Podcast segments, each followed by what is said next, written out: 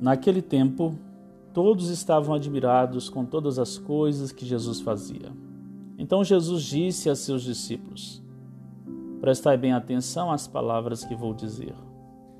O filho do homem vai ser entregue nas mãos dos homens. Mas os discípulos não compreendiam o que Jesus dizia. O sentido lhes ficava escondido, de modo que não podiam entender, e eles tinham medo de fazer perguntas sobre o assunto. Lucas 9, 43b a 45. Prezado ouvinte, encerrando hoje a semana, quero chamar a atenção para uma coisa especial.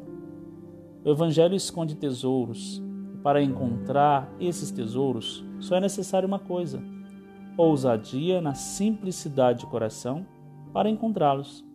Ou, em outras palavras, lançar-se de coração aberto e dependente.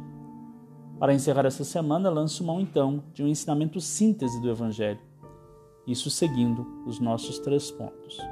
Primeiro, Todos estavam admirados. Diante da execução do projeto, é preciso saber o que as pessoas dizem, ter consciência de como as pessoas reagem e como elas estão compreendendo o projeto.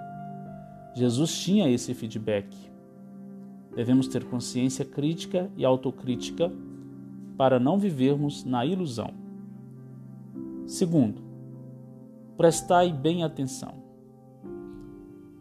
Deixar bem claro os fatos, manter o foco, saber que as coisas podem mudar, que muitas vezes a compreensão não será aquela almejada.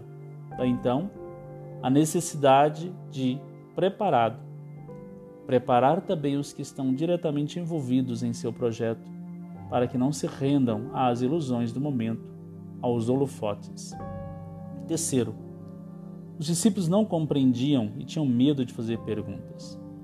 Muitas vezes temos a tendência de nos acomodar, de estacionar no que conseguimos. Já está bom assim. Esquecemos de que a vida exige contínua inovação, de que a vida pode nos trazer novidades não esperadas.